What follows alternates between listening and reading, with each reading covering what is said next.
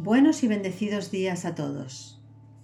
La promesa de Navidad es de las primeras promesas que recoge la Biblia.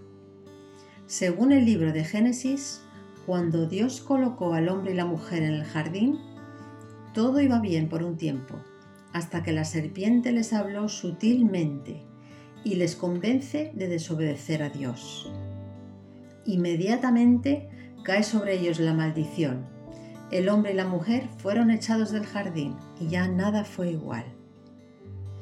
Por su papel en el engaño, Dios condena a la serpiente y en Génesis 3:14 le dice, Por cuanto esto hiciste, maldita serás entre todas las bestias y entre todos los animales del campo.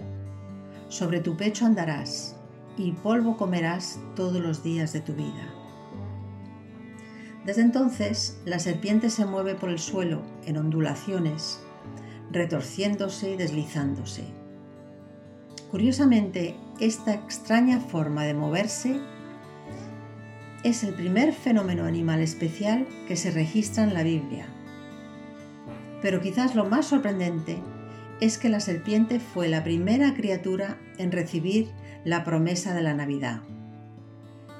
En el versículo 15 vemos que Dios le dice a la serpiente, pondré enemistad entre tú y la mujer, entre tu descendencia y la suya. Su descendencia te aplastará la cabeza y tú le morderás el talón. Esta es la primera vez que salude al nacimiento de Cristo. Los teólogos se refieren a este pasaje como protevangelium. Esta palabra está compuesta de dos palabras griegas, protos, que significa primero, y evangelium, que significa buenas noticias o evangelio. Por lo tanto, el protevangelium en Génesis 3.15 se conoce como la primera mención de las buenas nuevas de salvación en la Biblia. Lo curioso de este pasaje es que Dios no les habla directamente a Adán y Eva, sino a la serpiente.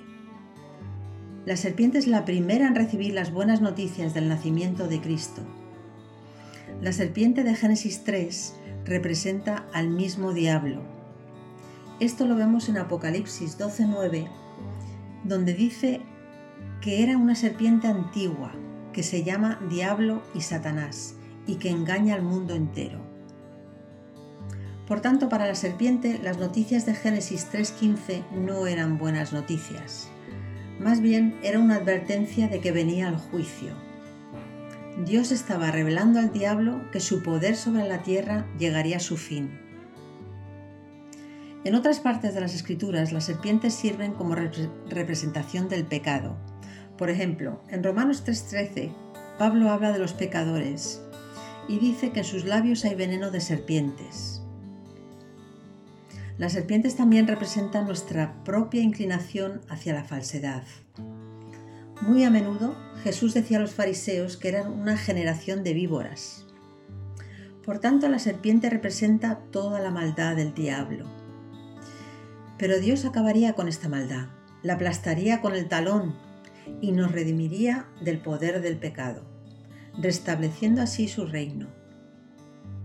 En el libro de Isaías vemos como la serpiente, que una vez fue una señal del dominio del pecado, se convierte en una señal de nuestra redención.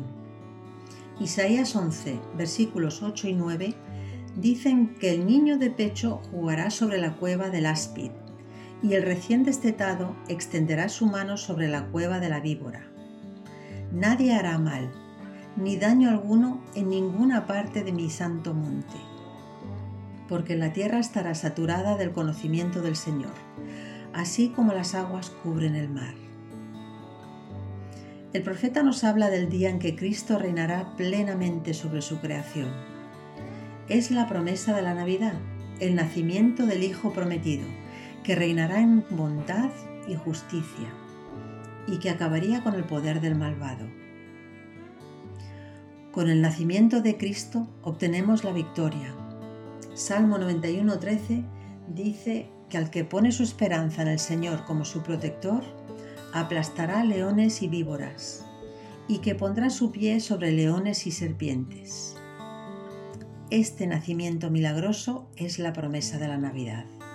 Hasta pronto, hermanos.